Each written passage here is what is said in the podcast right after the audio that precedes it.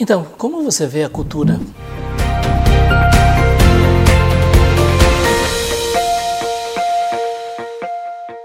É, quando a gente pensa sobre cultura, nós pensamos sobre artes e música, literatura, é, cinema. E isso faz parte significativa do nosso dia a dia, da nossa vida. É, quantas vezes você já experimentou esta, esta satisfação de ouvir boa música, ou de assistir um bom filme, ou de participar de eventos culturais? Né? E tudo isso faz parte da nossa, da nossa realidade, da nossa experiência. Mas o que é cultura? Cultura, lógico, na definição clássica, é basicamente o resultado de tudo aquilo que os seres humanos manipulam, produzem, trabalham. Mas quando a gente para pensar sobre cultura numa perspectiva bíblica, nós descobrimos que a cultura é tudo aquilo que as pessoas fazem diante de Deus.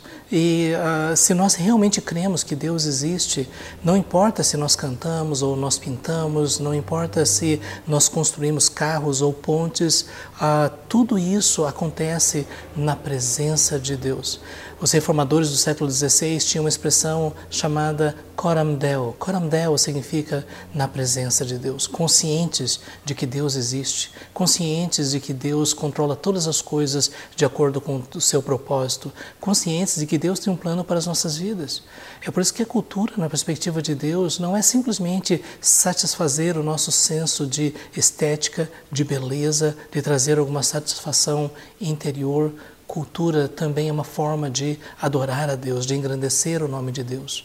E é por isso que quando a cultura ela é utilizada para satisfazer os desejos mais baixos e pecaminosos e corrompidos da natureza humana, ela perde o seu sentido. Porque a partir daí, ao invés de produzir beleza e enriquecimento pessoal, é, induz as pessoas a viver no nível mais baixo do pecado. E infelizmente hoje em dia nós vemos que muitas pessoas que usam os meios da cultura usam para promover ideias, conceitos, filosofias de vida que são tão terríveis. Você já percebeu que hoje em dia a música tem perdido a sua qualidade?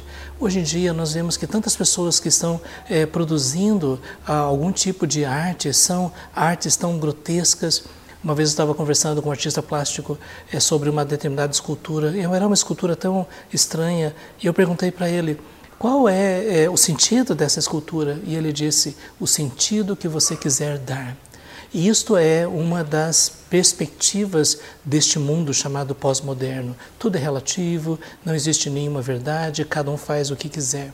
Você deve se lembrar né, que algum tempo atrás houve uma divulgação tão grande de pessoas que apresentaram é, quadros que pareciam ser feitas por crianças, mas quadros extremamente imorais, e eles chamavam isso de cultura no meu entendimento, cultura é tudo aquilo que é produzido para glorificar a Deus, para nos, uh, nos abençoar em termos de quem nós somos como criaturas, a capacidade de perceber o belo, a capacidade de perceber a harmonia, a capacidade de sermos motivados e incentivados a viver a nossa vida de forma plena.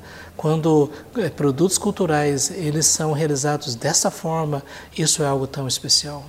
Mas quando os elementos da cultura são marcados pelo pecado, pela corrupção, pela maldade, pela violência, pela, pela falta de valores, de perspectivas, isso é algo tão sério.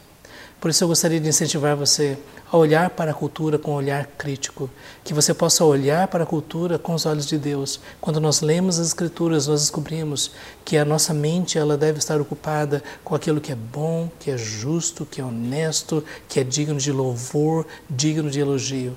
Mas quando nós ocupamos a nossa mente com coisas que nos levam para baixo, coisas que nos afastam de Deus, então essa não é uma boa cultura. Que você saiba apreciar boa cultura, que você possa ver a cultura com os olhos de Deus.